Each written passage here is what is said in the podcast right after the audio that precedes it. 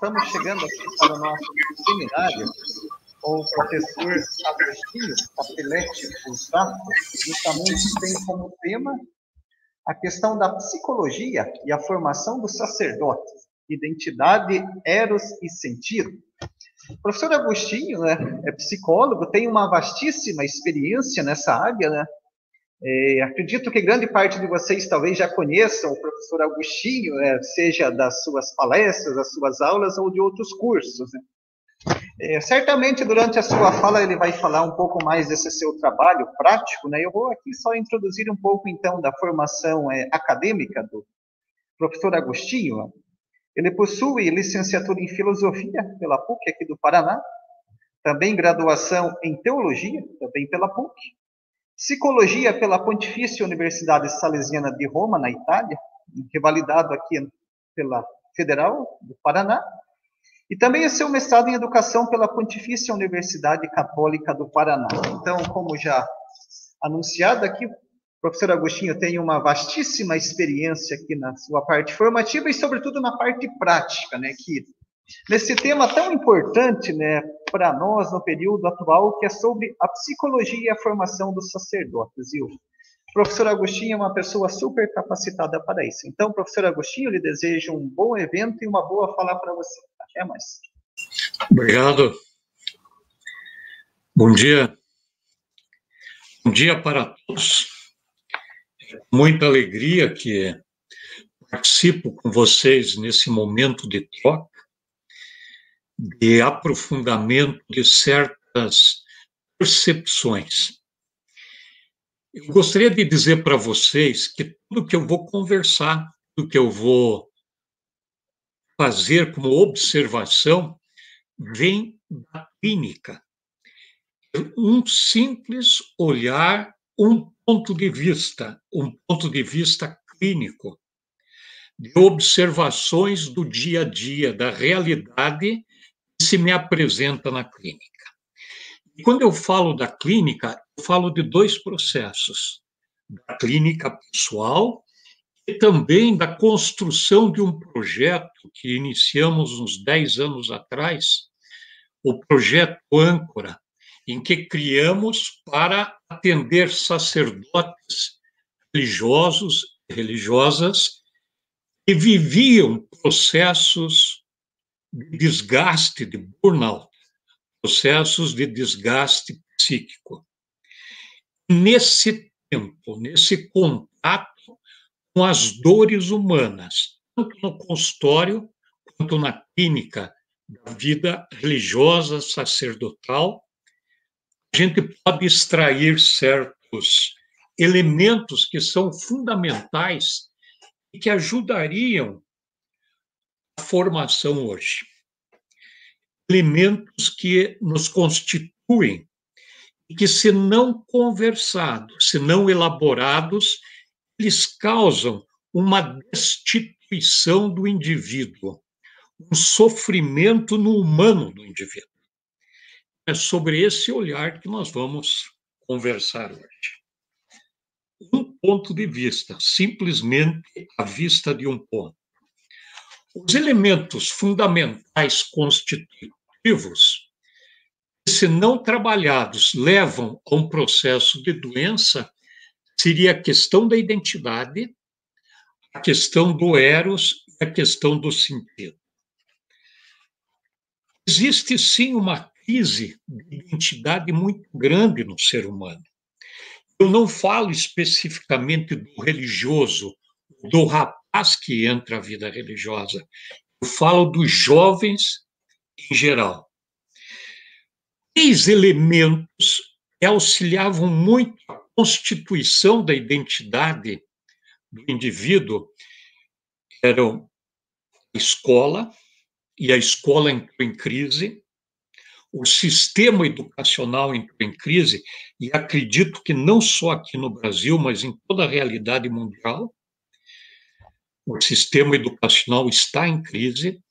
Segundo, a família.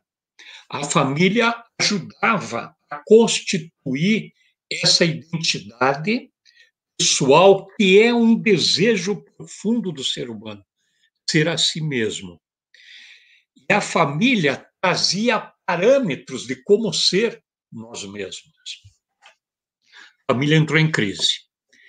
Junto com a crise da escola, da educação, da família, temos hoje, em termos do Brasil, muito forte, e acredito que não só aqui, a crise da instituição eclesial. Os vários sistemas eclesiais do mundo entraram em crise. Então, o parâmetro, a segurança que o jovem tinha no seu desenvolvimento de se formar como um indivíduo uma identidade própria, sadia, começou a ter uma destituição. O jovem sentiu-se perdido.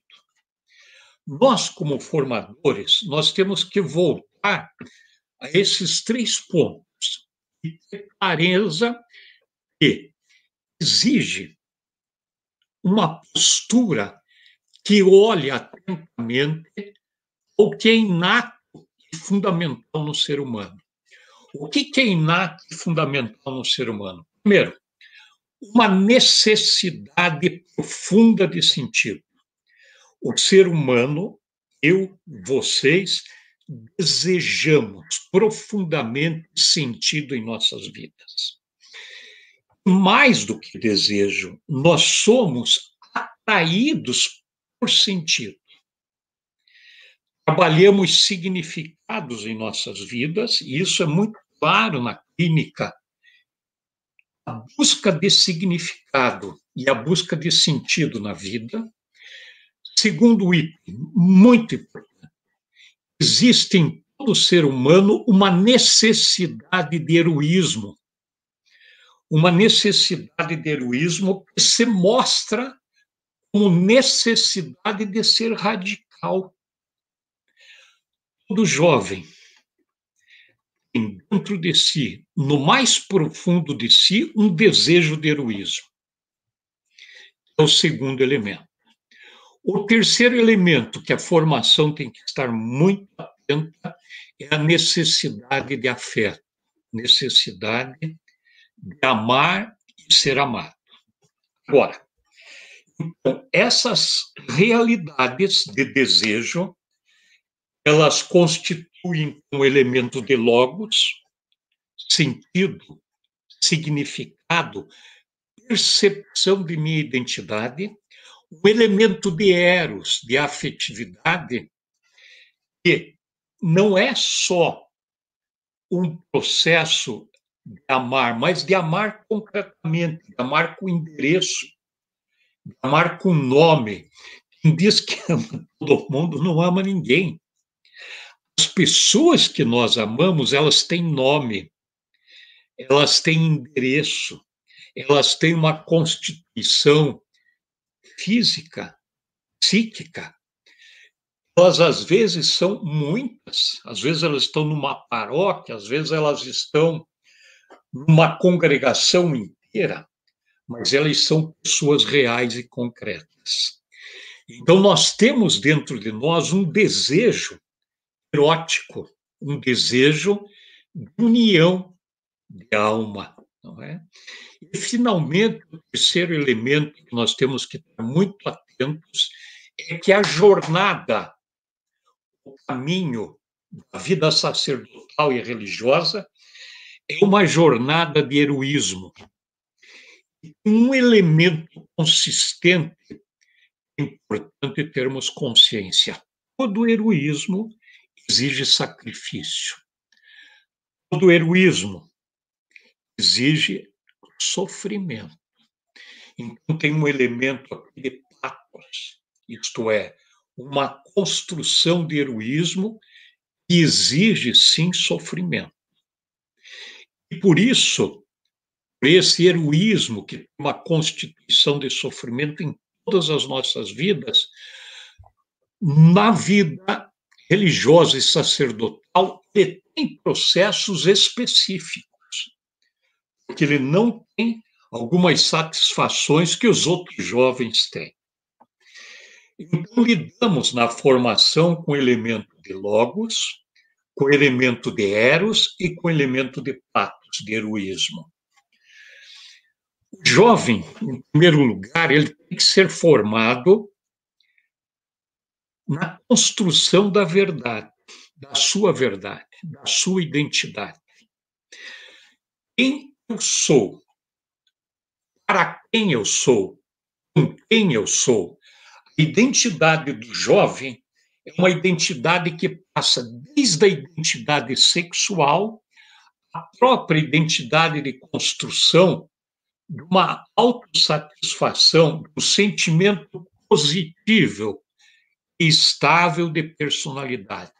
Uma construção que o jovem possa olhar para trás e se ver: esse sou eu na minha infância, dois, três, quatro, cinco, seis anos de idade, sou eu na adolescência, com toda a explosão de vida, sou eu agora como jovem, adulto, maduro, capaz de assumir com responsabilidade e liberdade a sua vida.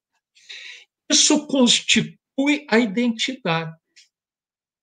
Então vocês vão dizer para mim, Agostinho, tem um elemento da identidade sexual. Isto. Tem um elemento que é construção de verdade, a minha verdade, isto. Elementos de construção de responsabilidade liberdade que são construídos na identidade no Logos e que gera equilíbrio a vida toda. Ao mesmo tempo, nós temos um trabalho de construção da afetividade e da sexualidade.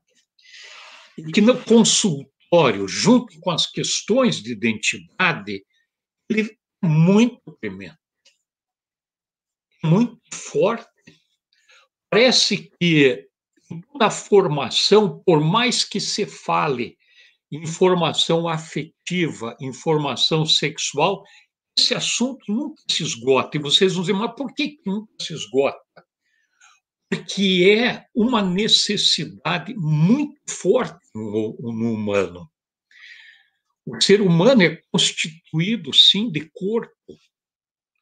O ser humano é constituído de questões psíquicas, é constituído de um psiquismo, e também o ser humano tem uma alma, uma consciência ética moral. Então, são processos que exigem trabalho. E não só um trabalho que a gente pode dizer é, um trabalho de sublimação. A sublimação é muito importante mas o próprio trabalho na formação tem que ser um trabalho de canalização. É, a sublimação ela vai acontecer nos nossos jovens no seminário através de mais consciência ou menos consciência. Quando nós estimulamos o jovem a estudar, quando nós estimulamos o jovem ao processo do exercício físico, de andar de cabeça erguida, de cuidar do organismo dele, isso inconscientemente traz para ele o projeto da busca do equilíbrio na área da afetividade e sexualidade. Mas a canalização é mais do que isso.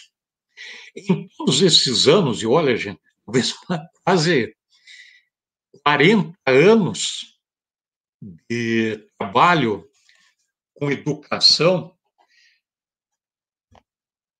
até hoje eu escuto jovens que estão fazendo filosofia, que estão fazendo medicina, que estão fazendo engenharia, que fazem teologia, e durante todo o processo formativo, nunca, pasmem, nunca sentaram junto conversar o processo de canalização da sexualidade.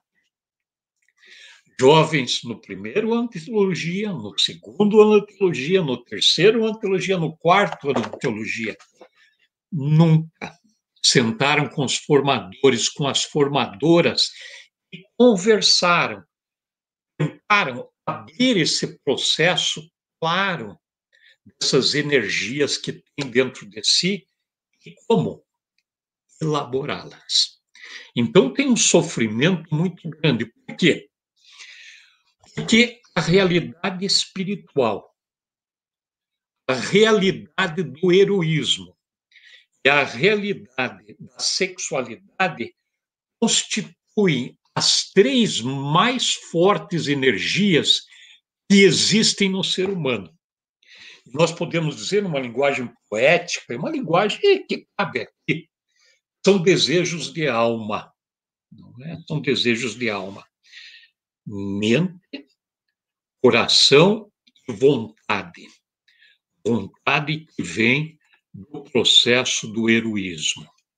Agora, quem pensa que esses três processos estão em oposição originária, esses três processos não podem ser trabalhados na vida religiosa sacerdotal, mostra uma divisão interna e vai causar um desequilíbrio, vai causar é, processos de inimizade irreconciliável. E com isso, quebra o coração dos nossos jovens. É necessário olhar tudo isso de frente com heroísmo, com humor. Né? Nós sabemos que o humor ele ajuda muito a enfrentar as questões sérias da vida. Esse humor sadio que nos constitui nossa identidade.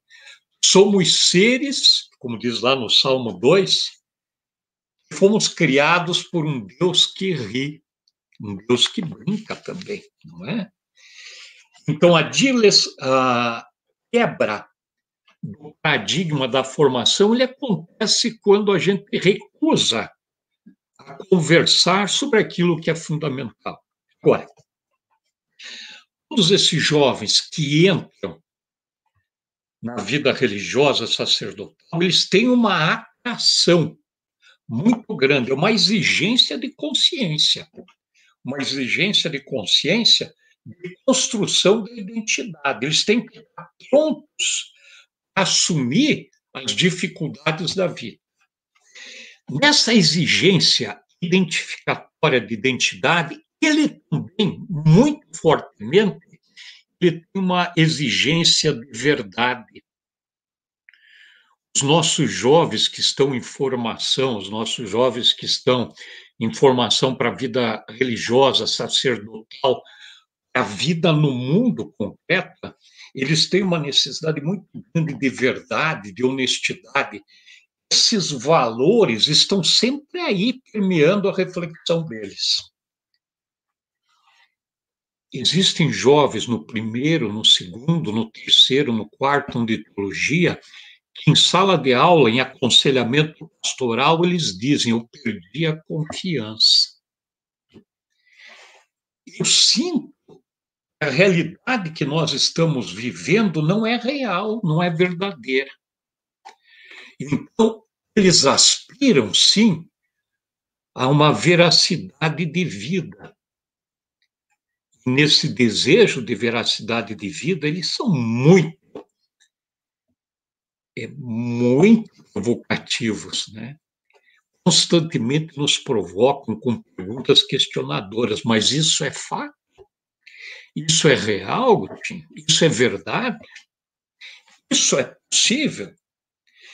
Então, eles procuram um sentido e um sentido que traga veracidade a eles.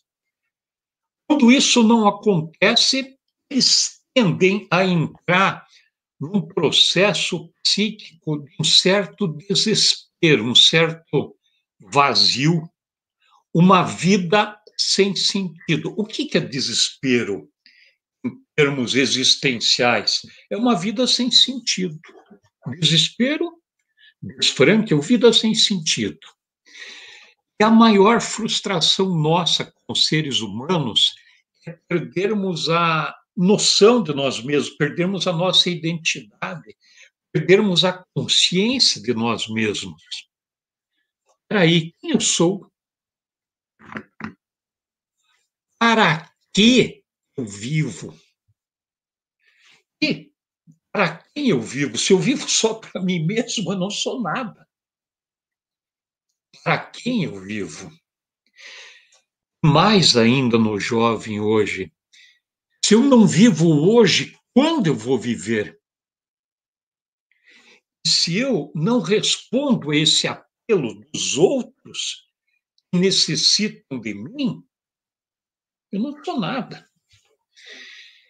Então, essas interpelações na clínica, essas interpelações na sala de aula, essas interpelações com aqueles religiosos lá no centro, que em Curitiba tinha o nome de centro âncora, de dores que não se concretizam. De dores que às vezes foram iatrogênicas. O que é uma dor iatrogênica? Dor criada dos sistemas que tinham que acolher, que ajudavam a dignificação do jovem, sistemas que às vezes não os reconheceram. E sistema que às vezes os jogaram, em certo sentido, num vazio existencial. Agora, nós todos, de pequenininhos, de 2, 3, 4, 5 anos, até a idade, vamos colocar 20, 30 anos, eu diria mais ainda, até os 90 anos de idade, nós vamos viver constantemente essas necessidades. Necessidade de identidade, não é? Quem eu sou como jovem, quem eu sou para os outros, quem eu sou como casado, quem eu sou para minha esposa, quem eu sou para meus filhos, quem eu sou para os meus paroquianos, quem eu sou para a igreja, quem eu sou hoje? Essas interpelações, elas sempre fazem parte de um, uma construção autobiográfica, como nos ensina Antônio Damásio.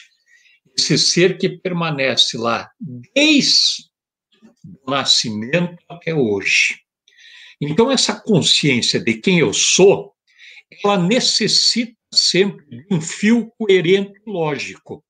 Então, aqui, a formação ela traz para nós a formação, diz: olha, existe sim, você é um homem que está se construindo coerentemente. Quando você atua nesses princípios éticos, morais, você está se tornando coerente. E tua vida lógica, ela tem um elemento lógico aí na construção do teu eu. Mas para que isso continue forte, você necessita trabalhar os significados, significados coerentes, consistentes a nós mesmos. Vão sempre trazer uma dignidade pessoal. Quando nós olhamos para nós mesmos, eu e vocês, e nós vemos, é, nós temos uma identidade estável, uma identidade positiva. Você basicamente mudou, mas você mudou pouco na tua essência, no teu desejo de heroísmo, no teu desejo de viver amando. Você mudou externamente, você se tornou mais calvo, não é?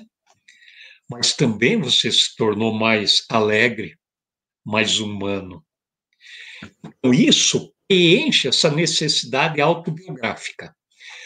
Quando essa necessidade da identidade não é preenchida, nós temos uma frustração, um sentimento de frustração e desorientação, um vazio existencial. Então, muitos jovens chegam na clínica e dizem: eu tenho um sentimento de frustração, de desorientação, eu tenho uma confusão. Eu sou.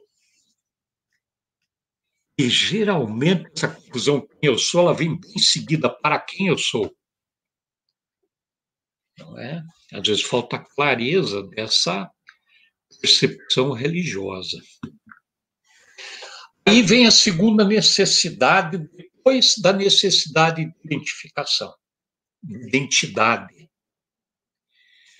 Ela vem como necessidade do eros, do afeto. Né? E eu vou dizer para vocês, talvez seja uma das necessidades mais complexas da vida.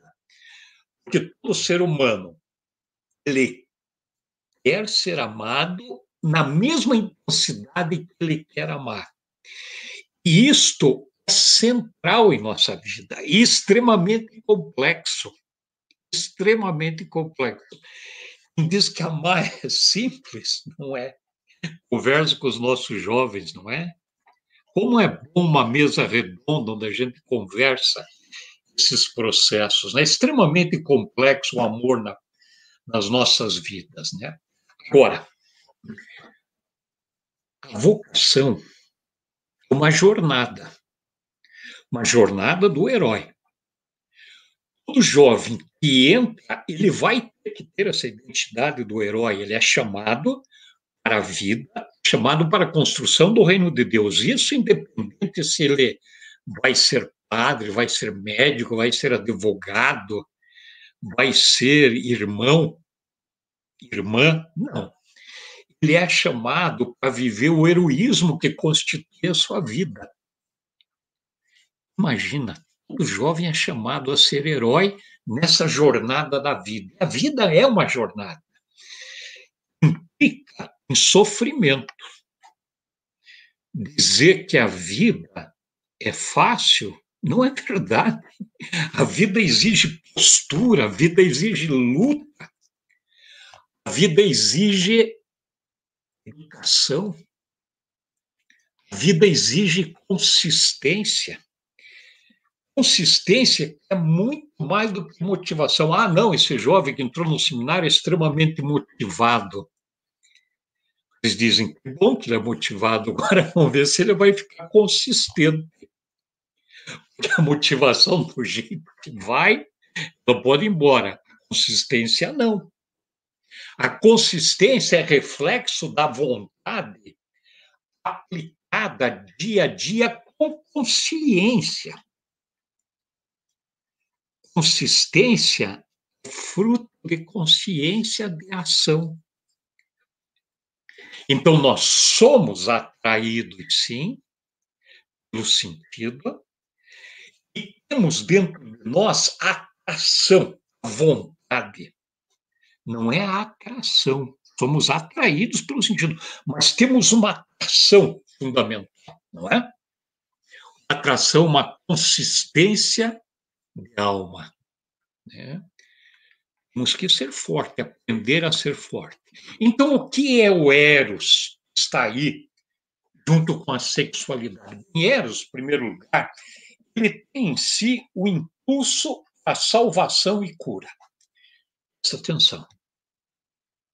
Sexualidade, o Eros, em si, o impulso para a salvação e a cura. É a energia psíquica que nos estimula. Por quê? Porque trata do nosso crescimento, da nossa expansão.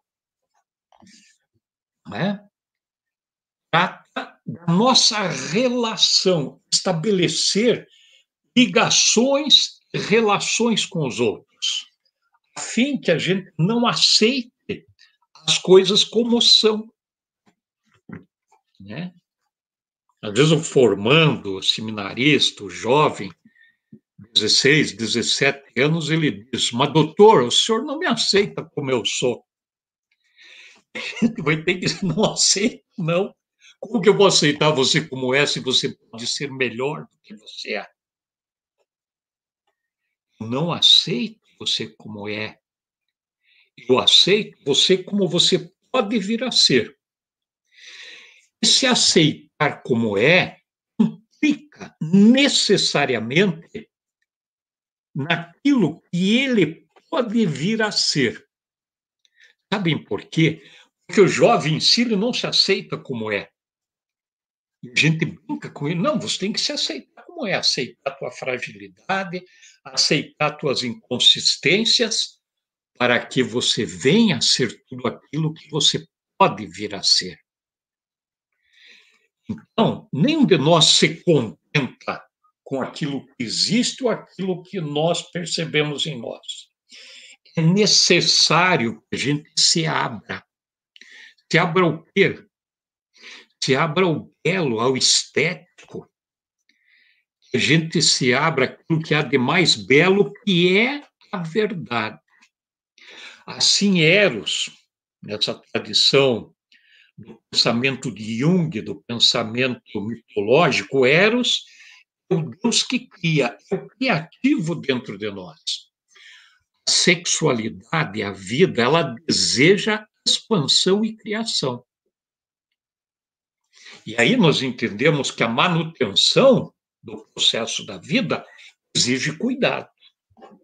Mas todo jovem que vem para o seminário, todo jovem que vai para a vida religiosa, sacerdotal, todo jovem que vai para a engenharia, vai para o direito, se ele tem uma conexão profunda com ele, ele vai exigir esses processos na vida dele. É muito comum a gente escutar dos jovens inquietos, aqueles jovens que têm uma abertura, eles não fazem aquilo para ganhar dinheiro, mas eles fazem aquilo para buscar uma realização, não só deles, mas dos outros, relações que eles querem ecologicamente certas. O jovem não aceita mais hoje simplesmente a destruição, não. Vocês vão dizer que jovem você está falando? Estou falando do jovem real. O jovem que eu e vocês conhecemos. Quando ele se abre à percepção daquilo que é mais profundo nele, ele vai buscar isso. Tanto para nós, educadores, formadores, pais, pais espirituais, não é? É fundamental a compreensão de que não existe uma unidade ininterrupta. Não. Existe no jovem uma busca constante em meio à luta, em meio à dor, em meio ao sofrimento. E é possível, sim, reconciliar eros, logos e patos. É possível reconciliar a satisfação do eros, da vida, da unicidade, das coisas bonitas que existem, com o heroísmo e com a identidade. Quem sou eu? Para quem sou eu? Se eu sou só para mim, não tem sentido. E com isso, resgatar a nossa alma. Né? No seminário, concretamente, esse jovem então tem que entender qual é essa energia da sexualidade uma coisa que está aí ou faz parte da própria essência? Vou dizer para vocês, faz parte da essência. A sexualidade é parte constituinte nossa. Não é possível a gente caminhar anos sem conversar, sem entender o que atrai, o que mexe conosco, o que desencadeia essas fantasias dentro de nós. E entendermos que nós temos necessidade, sim, de amar, de ser amado, e que a sexualidade, ela gera fecundidade humana. Eu vou ser pai físico, biológico, vou ser pai ou psiquicamente, vou gerar um ambiente que não seja iatrogênico, eu vou gerar um ambiente onde esses jovens estão, que seja um ambiente sadio. Que o, o jovem seminarista, formanda, venha para casa e ela diga que bom estar aqui, que alegria estar aqui. Em todas as exigências, sim. Mas como é bom voltar para casa, não é? A casa entendida aqui como a casa de formação e entender que nessa casa ela ama e é amada. entender que a sexualidade que ela tem vai gerar a fecundidade humana. Eu gosto de brincar com a palavra pai e padre, não é? A língua espanhola é muito curiosa, porque ela fala do pai que é padre, né? O padre, o pai. E, na realidade, o padre é pai, a religiosa é mãe. São constituintes, ela não deixa a sexualidade para viver isso, não. É uma pessoa inteira que vive esse processo. E isso é fundamental a gente compreender, não é? fundamental a gente aprender. Então, a sexualidade é uma energia preciosa, é uma energia preciosa e devemos aprender a vivê-la. A sexualidade, junto com a psique, é um movimento de reflexão e interagindo com as pulsões gera saúde e maturidade. Então, essa interação da identidade, essa interação do Eros e a noção do heroísmo que a vida sacerdotal religiosa vai exigir, que tem sim um, um, um elemento constituinte chamado patos, herói e sofrimento. Mas isso vai gerar força e energia de ação. Então, esses três elementos, eles estão aí, agindo na vontade. Então, aqui nós temos coração, nós temos mente e temos vontade. Eu falar vontade para vocês, eu vou dizer heroísmo. Então, essa percepção, sentimentos, emoções, sentidos, significados, desejos, eles vão estar em constante tensão. O ser humano ele necessita desses elementos tensionais sempre. Ele necessita dessa vida tensional. Nós temos uma noção que, às vezes, atingir um estado de tranquilidade, não é? Seja a coisa que a gente deseja. Não, é muito mais do que isso. O equilíbrio que nós queremos para nós é o equilíbrio de luta. A gente pode brincar. Quando nós vamos deixar de lutar? Provavelmente hoje é a ciência fala uns 10 minutos depois que você morrer, ainda vai ter lutas dentro de você. Quando que eu vou ter uma, uma vida calma? Nunca. Nós temos uma necessidade de radicalidade. Todo jovem quer ser o melhor. É muito curioso, né? Na nossa cultura, o jovem vai jogar futebol, ele não quer só jogar futebol, ele quer ser Neymar, ele quer ser não sei o quê. Não é? Vocês conversam com os jovens que estão no seminário, a gente pergunta para eles: o que, que vocês querem ser? É muito curioso as figuras que vêm. Tem figuras como Helder Câmara, vem figuras como o Papa Francisco, vem figuras fortes. Jovens dizem, eu quero ser como eles. Não é? Sempre a figura do fundador está lá. Né?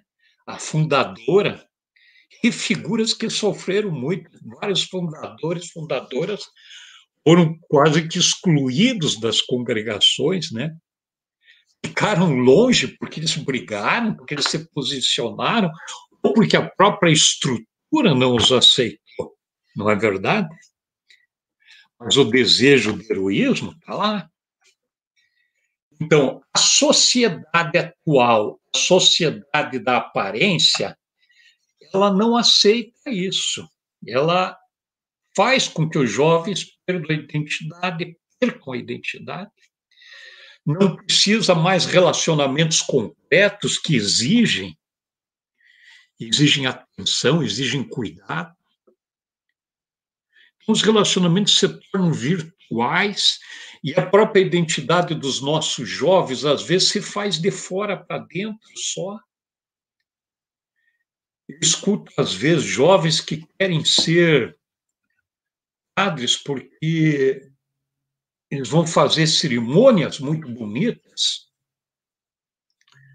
esteticamente muito bonito, está bom, mas é mais do que isso.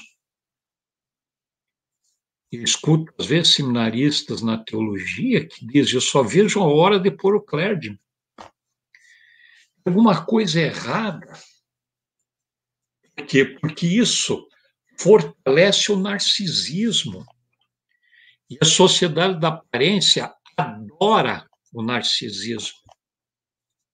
É? Então, nós temos uma expansão do narcisismo, algo que, quando virou do século XX para o século XXI, a gente pensava, não vamos mais ter tanto narcisismo. Porque a gente tinha expectativa de que o mundo ia ser mais concreto, mais real. Mas hoje o narcisismo explode em tudo que é campo, não é? E isso cria crises, não é? Perdas identificatórias. Vem aparecendo agora, nos dois últimos anos, 2020 e 2021, um reaparecimento muito forte do narcisismo, uma centralização em si. Como consequência, os nossos jovens estão com medo do futuro jovens estão com dificuldade de fazer escolhas. Por quê? Porque refém do prazer, sem limites no aqui e no agora, sem barreiras, sem interditos, eles estão com medo de perder, eles nem sabem bem o que perder, estão com medo da morte, medo da velhice, medo do fim das coisas. E eu tenho perguntado aos jovens de 25, 30 anos o que vocês querem viver hoje. Perdeu-se essa noção do heroísmo. Isso, então, nós temos que voltar a construir, não é? Voltar a trazer com clareza. Sem sublimação, sem canalização. Eros e a identidade longe da espiritualidade, elas trazem parafilias, elas trazem perversões. Agora, Eros, os desejos mais profundos de alma, mais a sublimação, mais a canalização, elas, junto com a espiritualidade, elas geram amor. Não se pode negar a força do Eros é muito grande. A força da afetividade, da sexualidade. E trazê-la junto com a identidade, né? junto com a identidade e com a noção de heroísmo, para gerar ação. E aí nós vamos ter um equilíbrio. O jovem, a jovem, vai ter um sentimento positivo e estável de sua identidade, vai gostar de ser ela, sabendo que ser ela implica necessariamente em ser melhor. Mas ela vai dizer: puxa vida, esse gurizinho lá de dois, três anos, ele cresceu.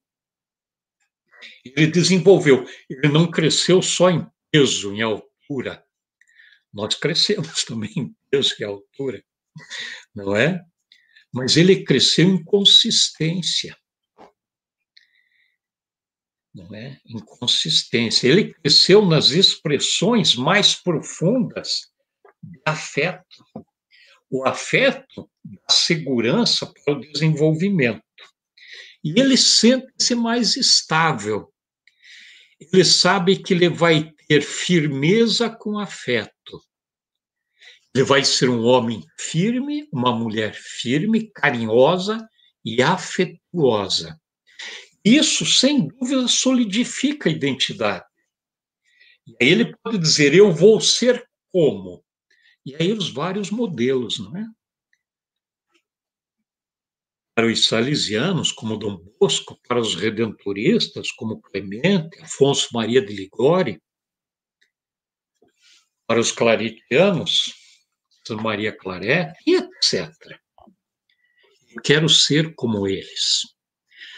E o afeto, o carinho, a ternura da vivência comunitária, da vivência dele como ser humano, vai aparecer na paróquia, vai aparecer no seu trabalho. E os outros impressionados vão dizer: Poxa, esse é um homem que ama. Por quê? Porque ele tem uma unificação, as energias positivas estão nele. Ele é um homem afetivo, é um homem inteiro.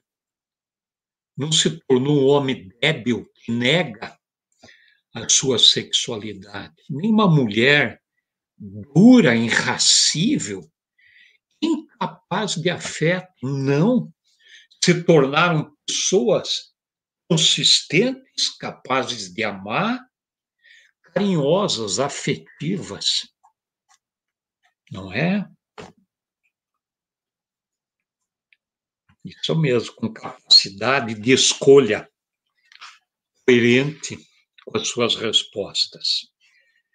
Então, isso é quando se colhe o fruto deste trabalho integrado. Daí vocês dizem para mim, mas como, Agostinho? Como nós vamos trabalhar isso, a formação? Como que se trabalha na clínica? Tem que conversar. Nós temos que entender os sentimentos, não só as expressões emocionais, irritação, raiva, sorriso, não. Entender os sentimentos, essa linguagem profunda, entender nos jovens o que eles sentem, o que aquele seminarista, João Paulo Pedro, Antônio, o que eles sentem. E nós temos que ser dignos, não é? De escutar o sentimento dele, de entender. Então, deixa eu ver se estou te entendendo. Hoje, você sente uma impotência, hoje você sente muita raiva, porque as coisas não estão caminhando conforme você pensou. E por dentro você diz, graças a Deus, ele está com raiva porque as coisas não caminharam como ele quis mas eu sei que ele está com raiva. E eu entendo que a raiva é uma defesa do organismo. E eu sei das potencialidades dos sentimentos dele. Sentimento de vergonha, não é? Muito recorrente, vergonha. Sentimento de impotência.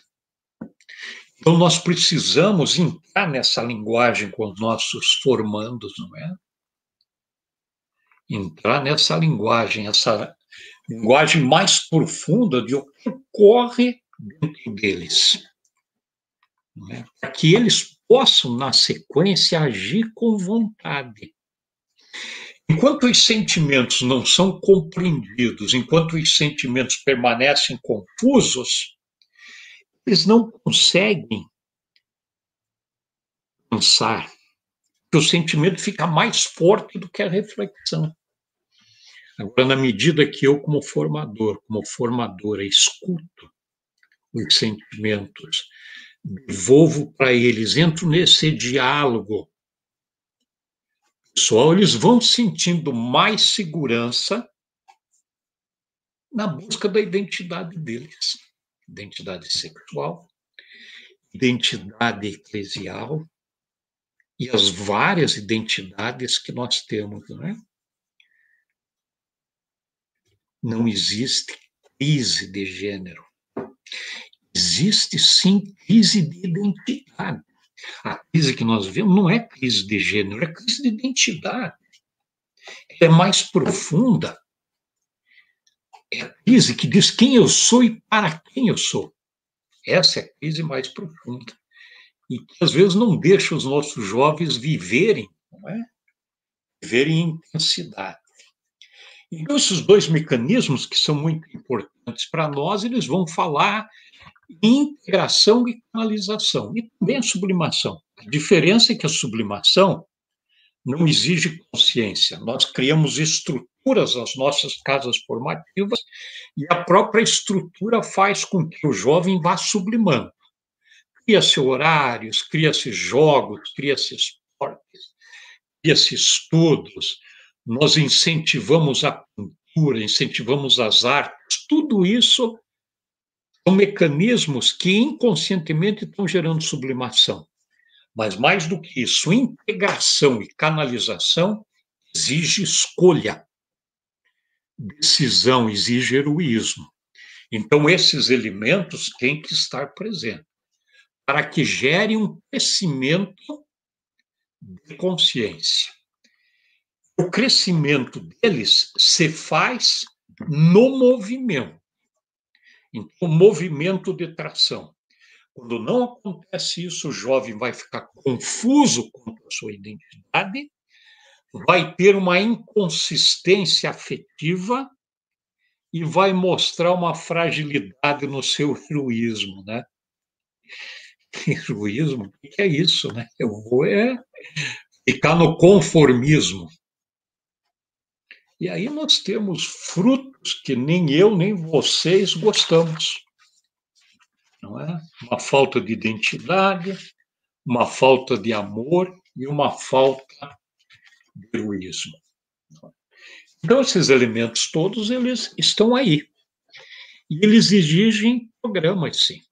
Né? Na formação tem que ter programas a formação é muito importante na área intelectual. Então, quando pega-se um programa, pega-se livros consistentes. E eles têm que é, ler os livros e apresentar para nós, não é? Apresenta-se em grupos. Vários textos hoje extraordinários. Basta citar duas escolas: a Escola Gregoriana de Roma, a Escola dos Salesianos de Roma, que produziram um vasto material, pelo menos aqui no Brasil,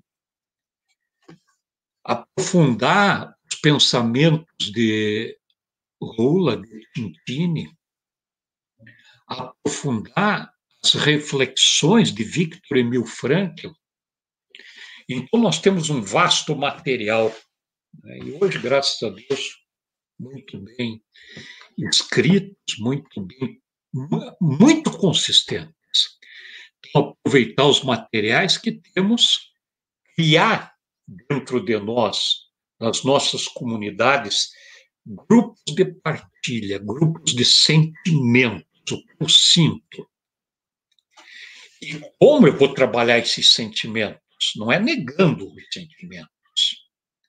Não é dizendo para o jovem, você não pode sentir isso, onde é que se viu? Mas nessa consistência da verdade não é? De uma honestidade nossa com os nossos jovens, né? Que eles sentem, eles percebem em nós. É muito interessante. Na sala de aula, eles professor, nós queremos hoje um alimento consistente. Com alimento consistente, não basta arroz, feijão, batata e um bife. Não, professor nós queremos consistência, nós queremos verdade, nós queremos honestidade, não é? Nós queremos solidariedade.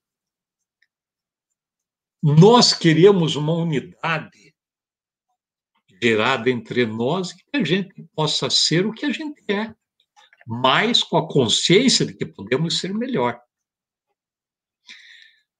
Essa seria, gente, a reflexão que eu teria para vocês o nosso tempo está acabando e eu queria trazer sempre esse processo, a gente ter essa, essa percepção de unir, não é? Eros, psique, pós, é, noção da, do heroísmo, não é? Existem autores, muitos autores que dizem os nossos jovens vão ser no máximo, o que eles desejaram ali com 15, 16, 17, 18 anos, que é a idade do heroísmo. Eles têm fome do heroísmo e as nossas instituições, às vezes, não oferecem essa construção do heroísmo. É? Existe também um outro autor que nós formadores podemos ler, Ernest Becker, né? A Recusa da Morte. É um livro que é importante cada formador ter essa consciência. Né? O nosso jovem é chamado ao heroísmo, né? ele é chamado a vivenciar valores que são profundos e que vocês têm. Né? A vida de vocês é um ato de heroísmo contínuo, não é verdade? E com isso, então, eu encerro nossa reflexão. É, uma, um bom dia para todos, né? Seja um momento muito especial, que a gente possa continuar as nossas reflexões, as nossas ponderações.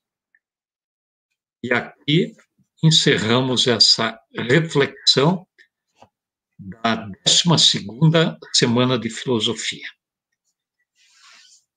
É a segunda, 12 semana de filosofia. Um bom, boa continuação da semana. Até qualquer momento à disposição.